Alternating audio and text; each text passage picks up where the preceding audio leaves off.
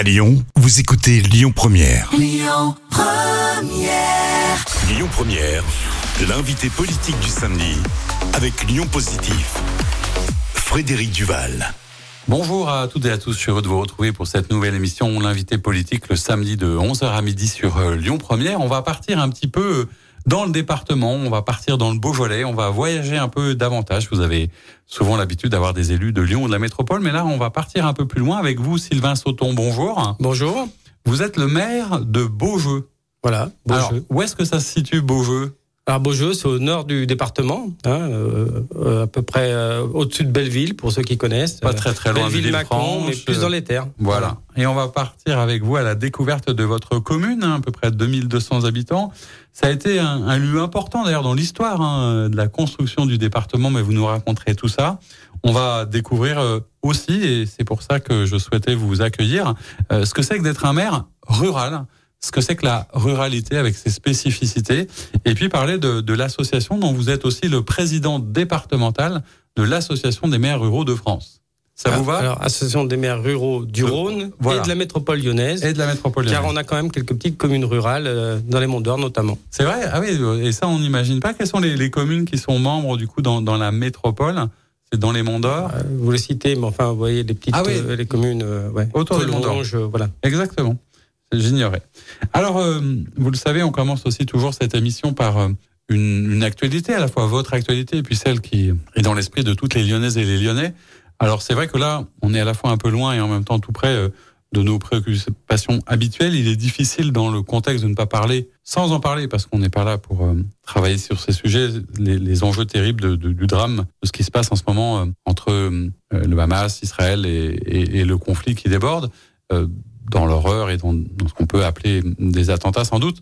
Notre sujet, il n'est pas, d'en parler, mais de se dire peut-être que on l'a vu, il y a plein d'endroits ou des communes où il y a euh, des manifestations euh, euh, de soutien ou parfois de protestation. On sait qu'il y a un certain nombre d'établissements confessionnels qui doivent être un peu plus protégés que les autres. Est-ce que vous, comme maire de, cette commune, qui est déjà un bourg-centre, hein, c'est déjà une assez grosse commune, vous avez l'impression que ça a impacté euh, la vie de vos habitants, le vivre ensemble Est-ce qu'on vous est venu vous en parler, par exemple? Non, dans nos communes rurales, euh, on va pas être sur cette thématique-là, euh, même si chacun le ressent assez fortement, comme, tout le monde, hein, comme tout à chacun.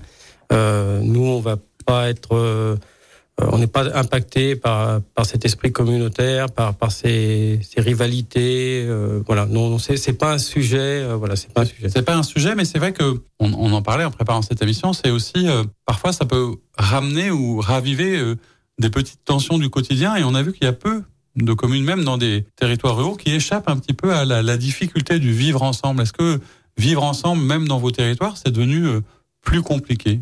Oui, enfin, les tensions chez nous, c'est plus des tensions peut-être d'ordre social. Par exemple, nous, on a beaucoup de logements locatifs, donc on a, on a des et puis des, des, loyers très peu élevés, donc on a des populations qui viennent euh, plutôt sur nos territoires, bah, justement pour profiter de, de ces de ces loyers peu élevés.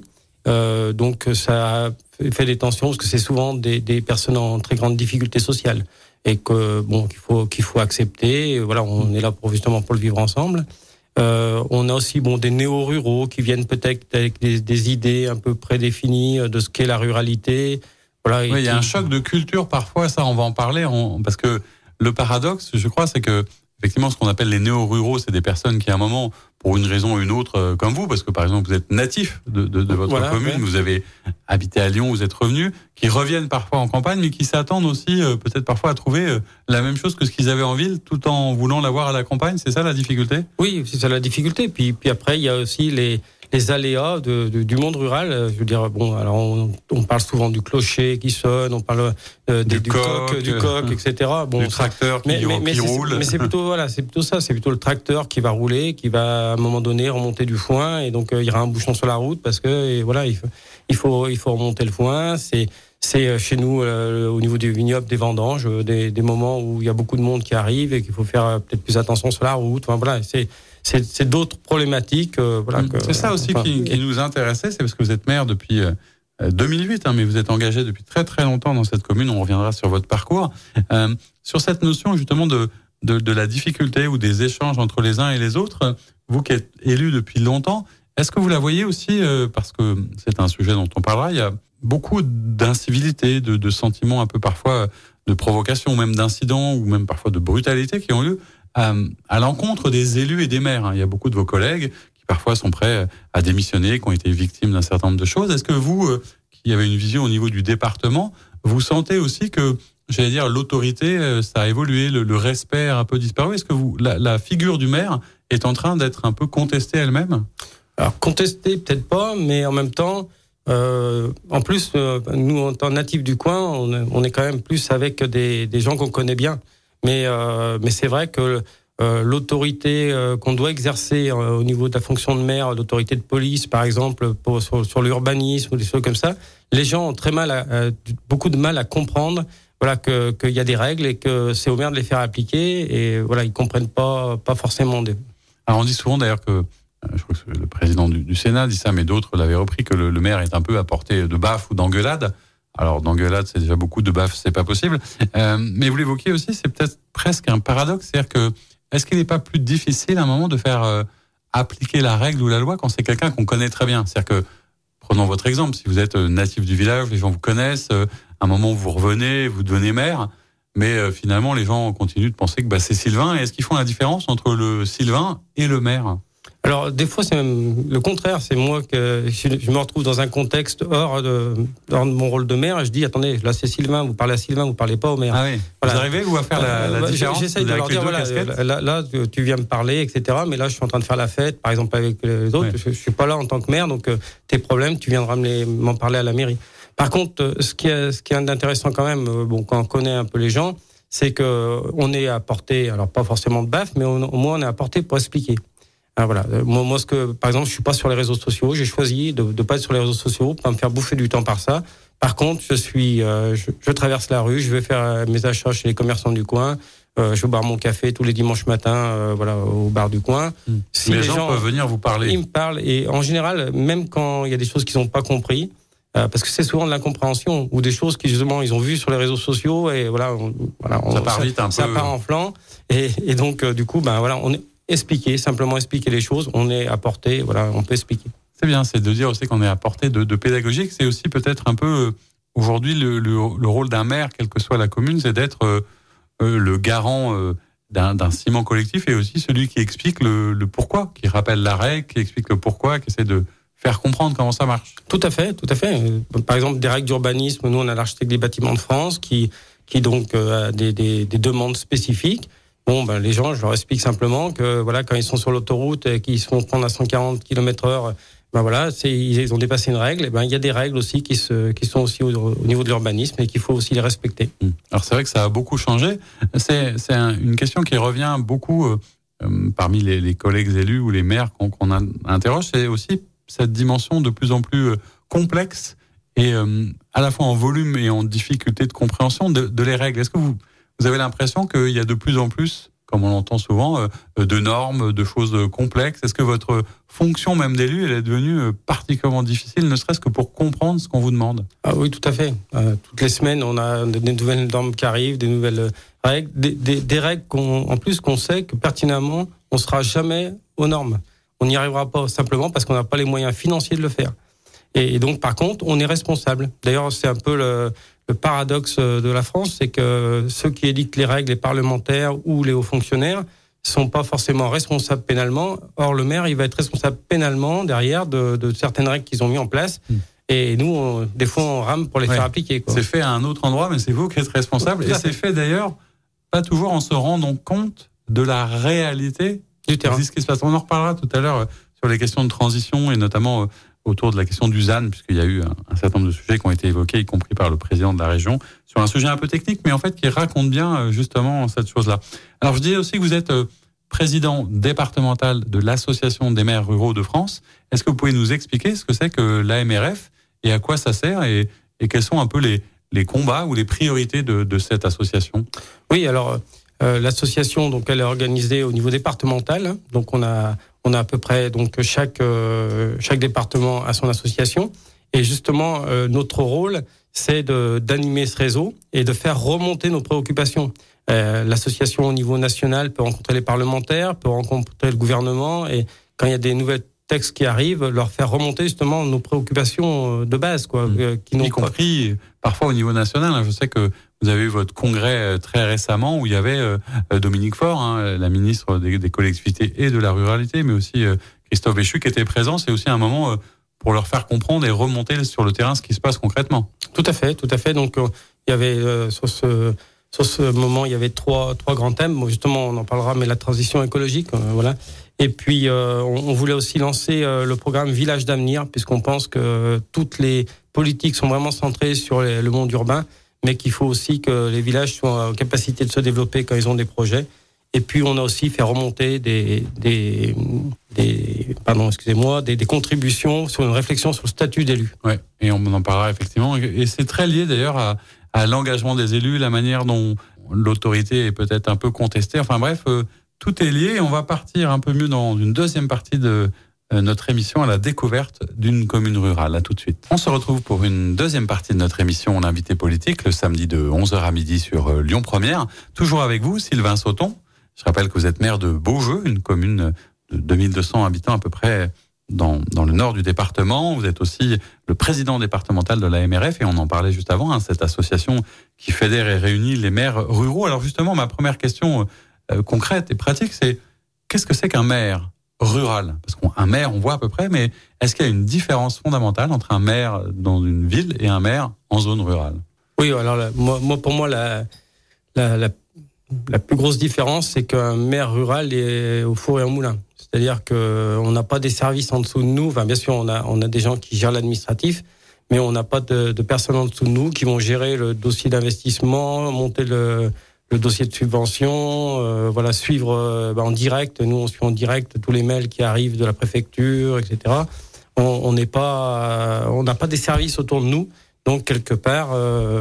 Voilà, c'est la, plus grosse différence et, c'est très chronophage du reste. Alors c'est vrai que on sait ça que le maire aujourd'hui, même si vous êtes ce qu'on appelle un bourg-centre, que vous avez sans doute des équipements qui correspondent à, une ville un peu plus importante, peut-être jusqu'à 7-8 000 habitants, euh, vous n'avez pas forcément beaucoup de personnes qui travaillent au sein de la mairie. C'est combien d'équivalents temps plein ou de personnes qui travaillent, par exemple, à la mairie de Beaujeu Alors, à la mairie de Beaujeu, on est 15 équivalents temps plein. Euh, pour un strat comme nous, on devrait être 21. Sauf que si on était 21, euh, on n'arriverait plus à investir parce que la masse salariale serait trop importante. Donc du coup, bah, c'est pour ça que les élus, mais j'ai deux adjoints qui sont là presque à, temps plein, moi qui suis bien sûr à, temps plein, et puis euh, d'autres adjoints qui, en fonction bah, de leurs possibilités, viennent le plus possible. Et puis maintenant, j'ai aussi pas mal de conseillers délégués qui s'investissent euh, beaucoup. Euh, mais, en fait, voilà, si les élus ne sont pas là, la commune, ça ne tournerait pas. Oui, c'est vraiment un, sacerdoce et un engagement, ce que les gens ont parfois du mal à comprendre tout en, le devinant, mais c'est aussi à la fois par passion, hein, c'est pas par intérêt ou par à pas du gain, parce que souvent on entend des choses en disant bah voilà les élus ça doit être bien payé, mais je, je sais pas bah, le maire d'une commune comme la vôtre, je pense quoi l'indemnité à peu près d'un élu comme ça? C'est 1500 euros. Euh, pour une commune de 2000, 2000 euh, habitants. Mais, mais bon, euh, après, les gens qui viennent pour la pas du gain, je pense qu'ils repartent vite, quoi. mais ils restent pas. C'est pas ça qui. voilà, il faut être. Enfin, nous, le, maire rural, je pense qu'il a plus une culture un peu comme le monde associatif. C'est la, volonté du vivre ensemble, la volonté d'apporter sa pierre à l'édifice. voilà, c'est ce qui, ce qui motive qui motive le, le, côté politique voilà c'est pas forcément vous n'avez pas l'impression d'être un homme politique ou non non, non j'ai pas j'ai pas, pas cette impression là non non puis en plus je crois pas que ah, je, pas ce qu'attendent vos habitants non plus, d'ailleurs. Non, pas du tout, je pense pas. Alors, on parlait de, de, de l'engagement, de la passion, euh, et, c'est vraiment un point commun euh, chez les élus. Euh, vous êtes natif de Beaujeu, c'est-à-dire que, comme beaucoup peut-être, vous, avez, vous êtes né, êtes reparti faire des études, et qu'est-ce qui vous a amené à, retourner dans votre village, en fait? Alors, c'est un peu les concours de circonstances, hein, c'est-à-dire que bon, j'ai suivi mes études et je me suis orienté justement vers l'urbanisme et l'aménagement. Et puis bon, j'étais maître d'internat en même temps pour payer mes études. Et du coup, ben, par facilité, j'avais pris comme thème euh, ben, ma commune, qui était une ancienne ville de redevenu un village. Et, et donc, euh, c'était les enjeux d'une politique d'urbanisme par rapport à ce, ce, ce changement de, de statut. Euh, pour, pour, pour, voir comment l'avenir. Voilà. Donc j'ai rencontré un peu, bien sûr, le milieu local que je connaissais par ailleurs, puisque l'ancien maire était mon prof, euh, d'ailleurs quand j'étais au collège. Enfin voilà. Et puis euh, donc quand je suis, euh, j'ai eu mon premier emploi. En fait, je travaillais dans, dans l'habitat rural et j'habitais Villeurbanne à l'époque avec un ami. Et euh, bah, notre logement d'étudiants quoi. Et puis je me suis rendu compte qu'en fait de venir de Beaujeu, ça me prenait moins de temps que de venir de de, Villeurbanne à Vèze. Donc du coup, je me suis euh, euh, je suis revenu dans mon village où j'avais déjà beaucoup d'engagement associatif et, donc j'ai continué. Est-ce que c'est pas d'ailleurs un point commun un peu euh, à, tous les élus qui viennent souvent du monde associatif hein, parce que le monde associatif c'est aussi c'est le partage, c'est l'entraide, c'est au service d'eux, c'est un peu la même logique ou euh, pourquoi du coup vous avez voulu passer de l'autre côté? C'est-à-dire qu'on a aussi pas mal de pouvoir ou d'action quand on est associatif. Pourquoi tout d'un coup devenir élu? Alors ça s'est fait aussi par hasard. Hein. Euh, j'étais dans huit associations, euh, bon, les, les Sarmentelles, enfin bref, plein, d'associations locales. Et, euh, donc à un moment donné, je, trouvais qu'on parlait pas assez de, de notre vie euh, locale, et je suis devenu correspondant de presse. Et puis donc euh, l'ancien maire partait, un nouveau arrivait, il montait une équipe. Il est venu me chercher, il m'a dit écoute, tu es, très investi. donc est-ce que tu veux venir devenir adjoint et rentrer dans voilà. Donc j'avais 30 30 ans. Et bon, j'ai même pas réfléchi. Hein. Je dis mais pourquoi pas? C'est une continuité de, de mon ça engagement. Ça semblait logique par rapport à la, la passion et l'attachement du territoire et en même temps euh, la nécessité. C'est intéressant de, de, rappeler que vous avez été correspondant de presse. Est-ce que le le fait d'en parler, est-ce que le fait de raconter, est-ce qu'aujourd'hui par exemple on parle mieux et plus de la ruralité, c'est un élément important? De raconter les choses et d'expliquer ce qu'on fait. Oui, oui. Enfin, là, je n'arrive pas trop à suivre ce que vous voulez me demander. Là. Par rapport au, au récit, c'est-à-dire que souvent, on a une vision un petit peu euh, euh réductrice de ce que c'est que la campagne de la ruralité, mais vous, euh, dans le combat aussi de l'AMF, c'est de raconter, mais la vérité des choses. C'est de bien expliquer ce qui se passe concrètement. Vous voyez, c'est ça, de raconter une histoire, c'est essentiel aujourd'hui. Oui, oui, oui. Mais voilà, alors raconter une histoire, c'est essentiel. Justement, je trouve qu'on est peut-être un peu trop dans la com et passé dans l'action maintenant. Hein. Donc, euh, faut trouver un, un, subtil équilibre. Oui, il faut trouver un subtil équilibre. Mais, mais c'est vrai que la ruralité telle qu'elle est idéalisée, euh, c'est pas vraiment ce qu'on vit au quotidien. Bah justement, alors sur ces a priori, euh, souvent les gens associent, euh, j'allais dire, campagne avec agriculture ou ruralité avec campagne. comment on définit aujourd'hui la ruralité? D'abord, la ruralité, je pense qu'elle est multiple. Hein. Euh, vous avez autour des villes, euh, euh, donc des villes, des, des, communes qui ont grossi, avec des néo-ruraux qui sont venus s'implanter. Voilà. Après, vous avez la ruralité que, telle que je le vis moi, qui est une espèce intermédiaire. Puis vous avez, par exemple, le Haut-Beaujolais, ou voilà, des, des, des, des, communes plus reculées qui sont restées dans, dans la vraie ruralité, avec ont, qui ont connu, comme toutes les communes rurales, une désertification, voilà, et puis qui qui maintenant peinent à, à, se relever. Mais par contre, bon, les gens, ils ont l'internet partout, ils ont, voilà, ils vivent comme les autres. Hein. Hum. Mais il y a quand même euh, un sujet effectivement de euh, parfois de, de, choix de vie ou de manière de vivre. Il y a toujours en tout cas un point commun autour bah, de la nature, des espaces protégés, de l'agriculture. Souvent, c'est quand même un des éléments qui peut caractériser euh, euh les, la campagne et les zones rurales. Oui, oui, oui, bien sûr. L'agriculture, ça fait partie de notre monde, de notre vécu au quotidien. Euh, chez nous, c'est plutôt la viticulture, du reste. Euh, mais il y, a aussi les forêts, il y a aussi la sylviculture. Voilà.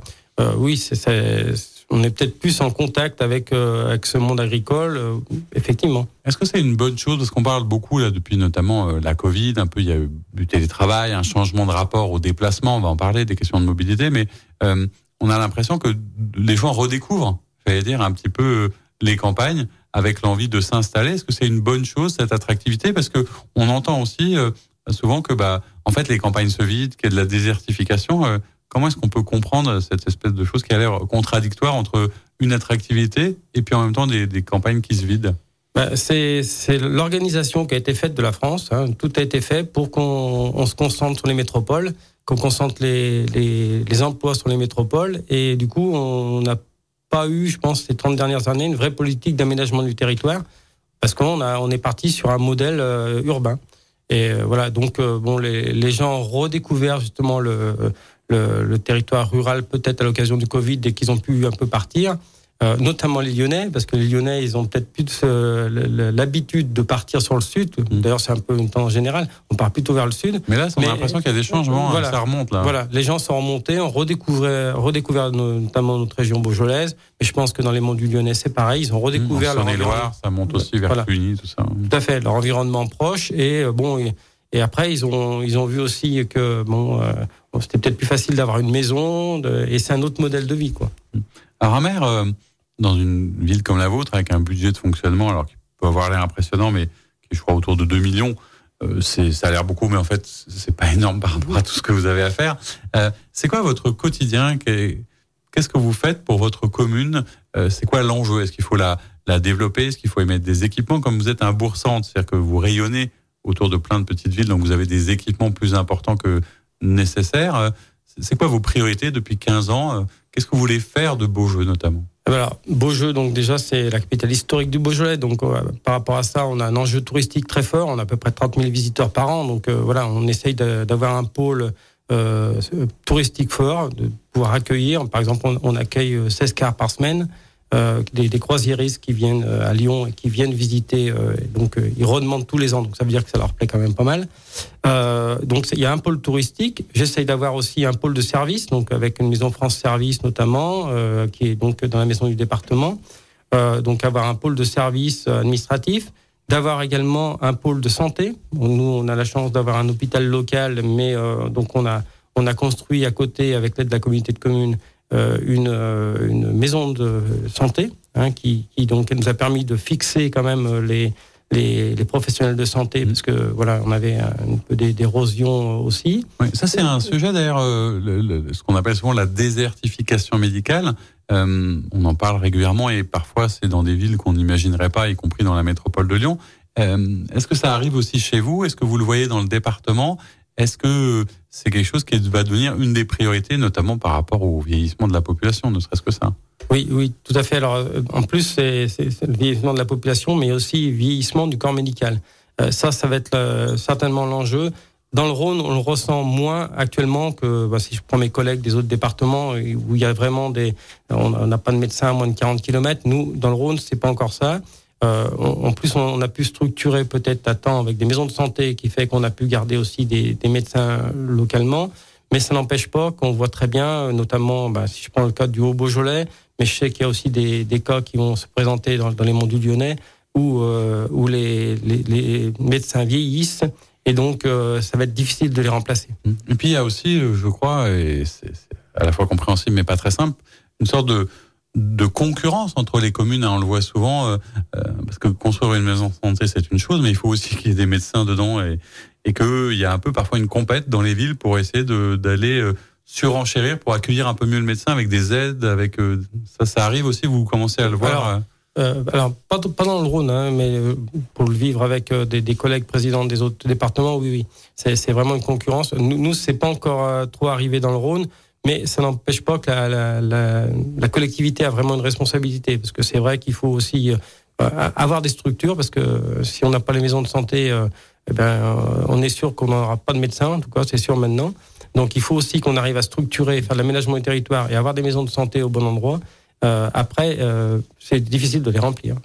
Et tout est lié d'ailleurs, parce qu'il faut aussi des équipements, c'est-à-dire qu'il faut aussi, par exemple, des commerces. Comment est-ce qu'on fait pour garder du commerce de proximité dans, une, dans un village ou un bourg-centre comme le vôtre? Eh bien, on fait, on fait des choix politiques euh, très forts, notamment, par exemple, moi j'avais une grande surface qui devait s'implanter en bas de, en bas de ma commune. Si je l'implantais, je tuais tous mes commerces et je tuais mon développement touristique en même temps, puisque une ville qui est une ville dortoir. Donc, on a fait le choix de prendre le terrain et de, de mettre une caserne de pompiers et une caserne de gendarmerie. Ça rapporte rien, par contre, à la commune, puisqu'on rembourse même des emprunts. Mais c'est un vrai choix politique à un moment qu'il a fallu faire. Euh, C'était soit on donnait une ville dortoir, soit euh, voilà. Donc c'est là que le politique peut intervenir. Et puis l'attachement aussi. Euh, à la fois à sa commune et à la vision qu'on en a. On va continuer de parler de, de, tous ces sujets, y compris par exemple de la place de la culture, évidemment des questions de mobilité, dans une troisième partie de notre émission. À tout de suite. On se retrouve pour la troisième partie de notre émission L'invité politique, le samedi de 11h à midi sur Lyon Première, toujours avec vous, Sylvain Sauton. Vous êtes toujours maire de Beaujeu. On était en train de partir à la découverte de cette cité qui était euh, historique, hein, c'est ça? Et c'est un sujet d'ailleurs qui vous intéresse. Qu'est-ce quel est le rôle de, cette commune dans, l'histoire du Beaujolais notamment? Bah, Les seigneurs de Beaujeu, donc, euh, qui, habitaient, qui étaient sur la commune, ont structuré toute la région beaujolaise et ont donné leur nom d'ailleurs au Beaujolais. Voilà, donc c'était des, des, seigneurs qui étaient très puissants puisque dès, dès 1200 euh, ils rentraient dans la famille royale. Euh, et notre euh, beau-frère Philippe Auguste, de l'empereur de Constantinople. Voilà, c'était vraiment une famille euh, qui était très importante au niveau du royaume de France. Et puis, euh, d'ailleurs, notre église, qui est du XIIe siècle, a été consacrée par le pape donc avec Pierre le Vénérable, donc de Abbé Cluny, qui était aussi une sommité à l'époque. Donc ça veut dire quand même, pour qu'il se déplace à Beaujeu, ça veut dire qu'il y avait vraiment un rôle. quelque chose et tout. Et ça, c'est intéressant aussi, cette dimension du coup de, de préservation du patrimoine ou de la dimension culturelle un peu dans vos actions comme maire. Vous êtes aussi attentif à ça, sachant que c'est pas facile de protéger un patrimoine qui est souvent euh, soit protégé, soit inscrit, soit classé. Comment on fait euh, quand on a peu de moyens pour euh, entretenir son patrimoine ou développer un pôle culturel, par exemple, comme vous le faites? Alors, on, on fait des choix. Hein. Nous, par exemple, là, une église comme la nôtre, il faut que chaque génération prenne sa part. Hein. Donc, nous, on a un gros programme de réhabilitation des extérieurs et des vitraux du 15e donc euh, qui, qui, est lancé actuellement. Bon, on est quand même bien aidé à la fois par l'État, par le, le, département, la région et, et la DRAC. Donc voilà, on, on, a quand même des aides euh, assez importantes quand on lance, mais ça n'empêche pas que c'est, ça veut dire que c'est une année budgétaire qu'on passe, euh, qu'on met là-dessus, voilà, et on fera pas autre chose pendant ce temps-là, quoi. C'est un peu comme le budget d'un père de famille, en fait. À un moment, c'est quand on veut faire des travaux dans la maison, on est obligé euh, de les programmer. On fait une chambre à un moment, un bureau, ceci, et il faut anticiper et se préparer. Quoi, voilà, hein c'est le projet de mandat. C'est le projet de mandat, justement, où on essaye, alors euh, avec tous les aléas qu'on connaît actuellement, par exemple la hausse du coût de l'énergie qui mmh. fait qu'on est obligé de décaler des choses, qu'on mmh. avait prévu des choses qu'on ne pourra pas faire, on le sait, et qu'il faut expliquer, parce que les gens attendent aussi. Il y a un décalage entre, effectivement, entre le moment où vous avez été élu, euh, la Covid qui est arrivée dessus, l'ensemble des crises, l'Ukraine, le coût de l'énergie, tout ce qui se passe, c'est en permanence. C'est quoi? C'est vous diriez qu'un maire, c'est quelqu'un, euh, on disait, qui fait de la pédagogie, mais qui est sans cesse agile. Euh, c'est quoi la principale qualité d'un élu, d'ailleurs, d'une ville ah bah, C'est déjà de se tenir beaucoup informé de, de, comment on peut aller chercher les aides et puis d'être euh, bah d'être engagé peut-être à un autre niveau pour justement connaître, enfin se faire un réseau quelque part et puis de démontrer que son projet est intéressant non seulement pour sa commune mais aussi pour pour tout un secteur. Par exemple, dans ma commune, moi j'ai un théâtre, un théâtre. Donc en 2010, on a on a réhabilité ce théâtre. Euh, voilà, donc euh, ce théâtre, il est le seul dans le nord du département. Et, si j'ai plus ce théâtre, bon voilà, il, y a, il faut, faut faire encore 20 euh, kilomètres de plus pour avoir un autre théâtre. Quoi. Voilà, donc c'est c'est les choix qu'on fait.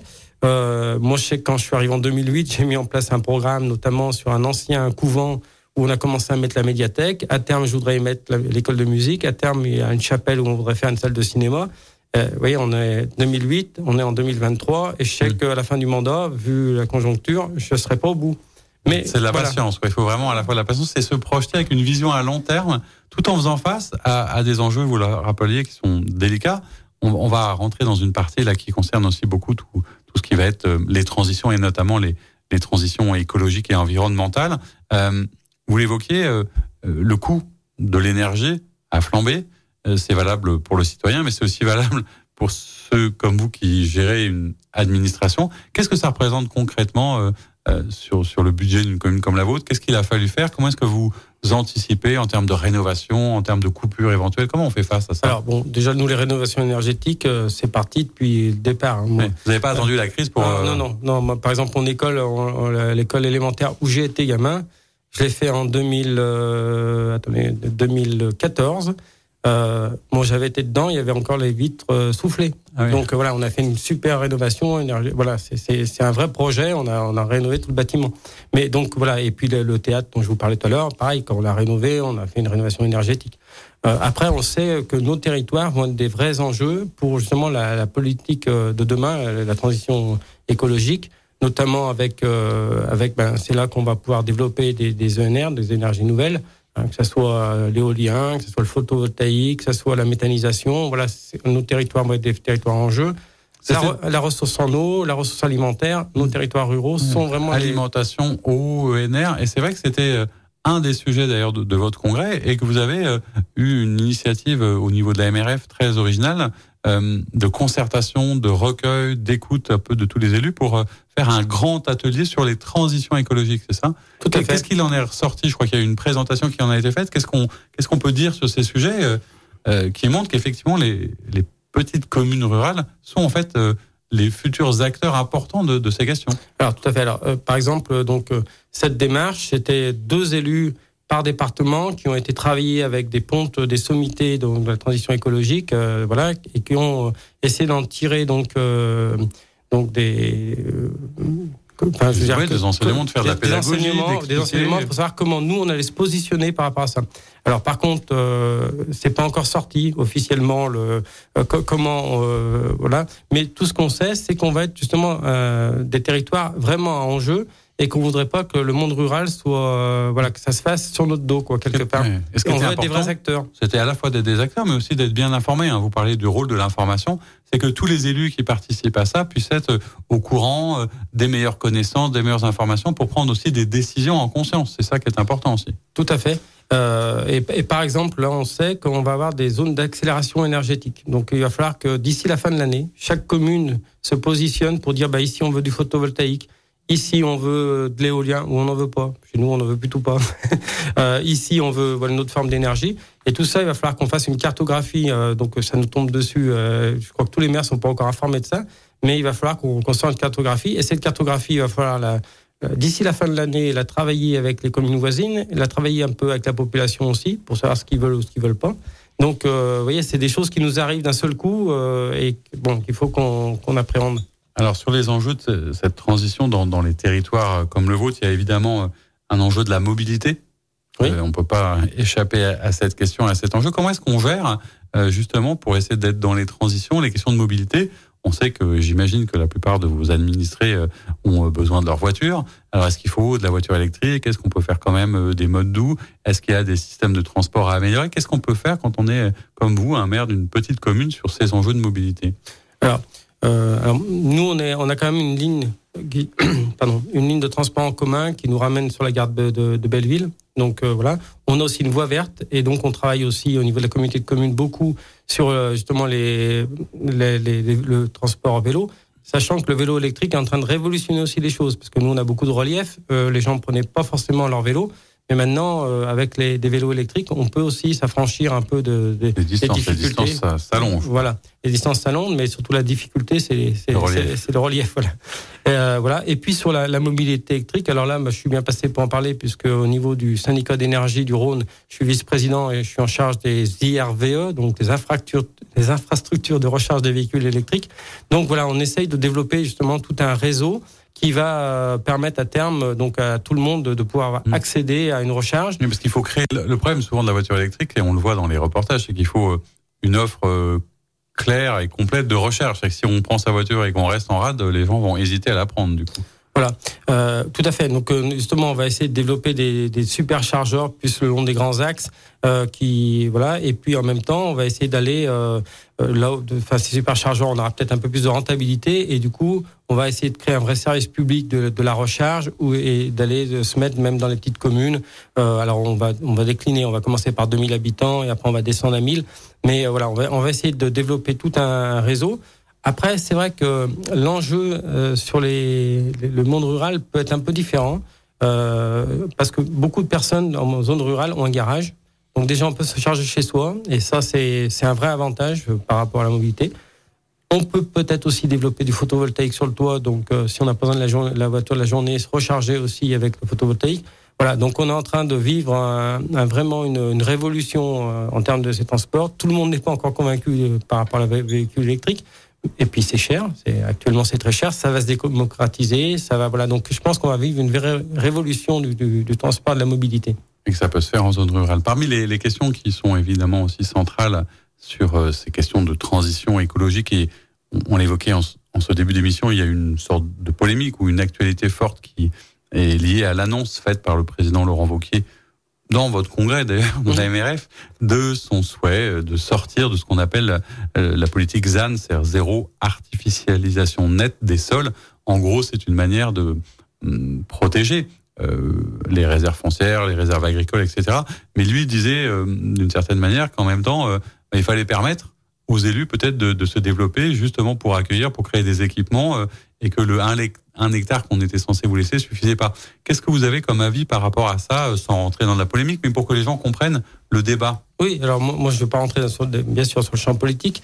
Euh, en fait, euh, c'était un vrai combat quand même des maires ruraux, puisqu'au départ, c'était euh, voilà, en fait, on regardait comment on avait urbanisé dans les dix dernières années et on, ça nous donnait des droits à construire.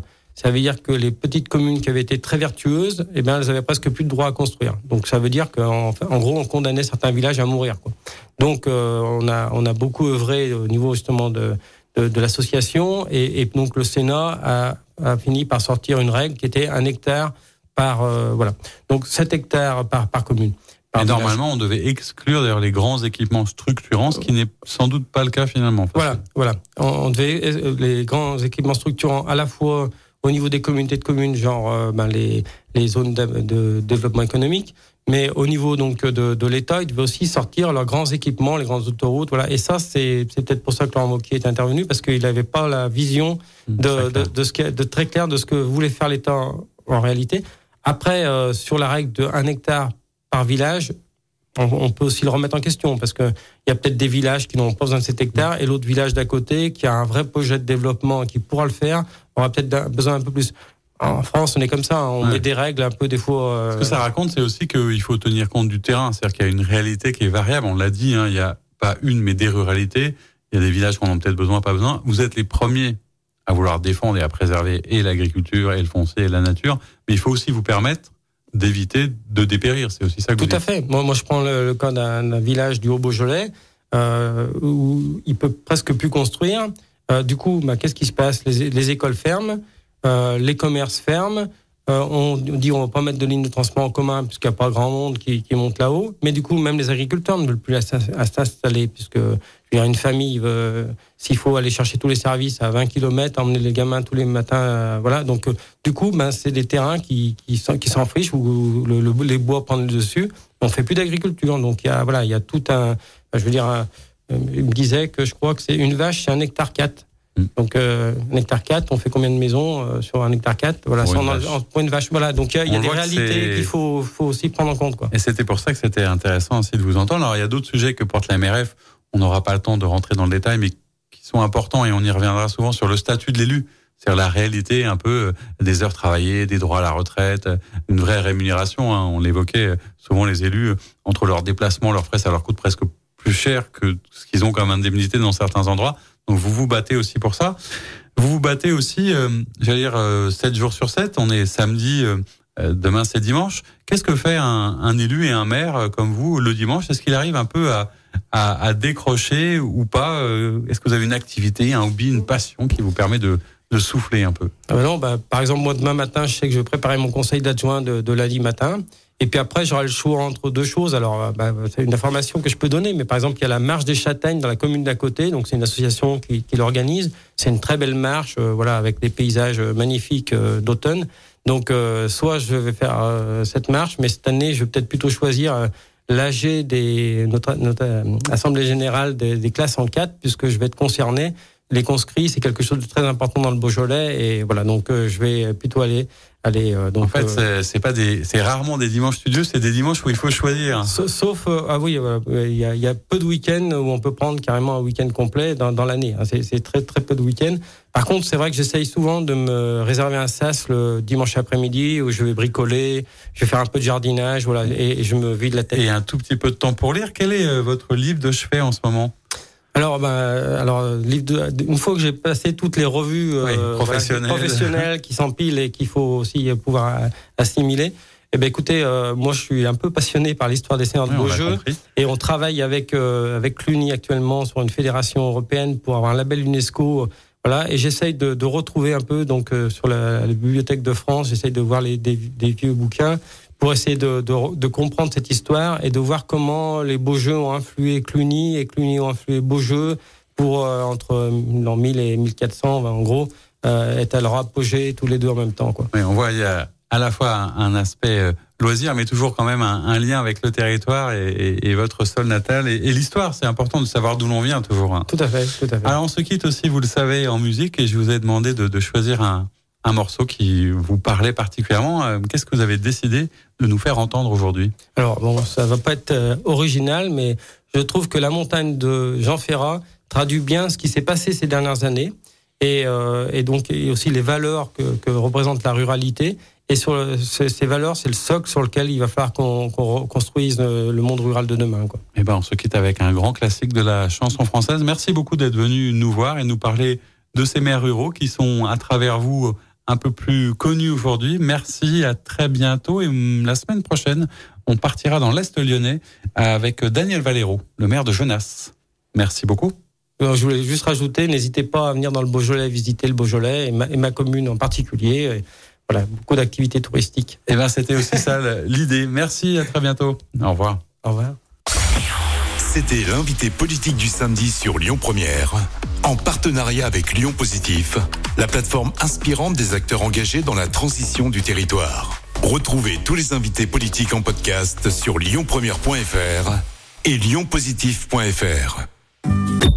Écoutez votre radio Lyon Première en direct sur l'application Lyon Première, lyonpremière.fr et bien sûr à Lyon sur 90.2 FM et en DAB+. Lyon Première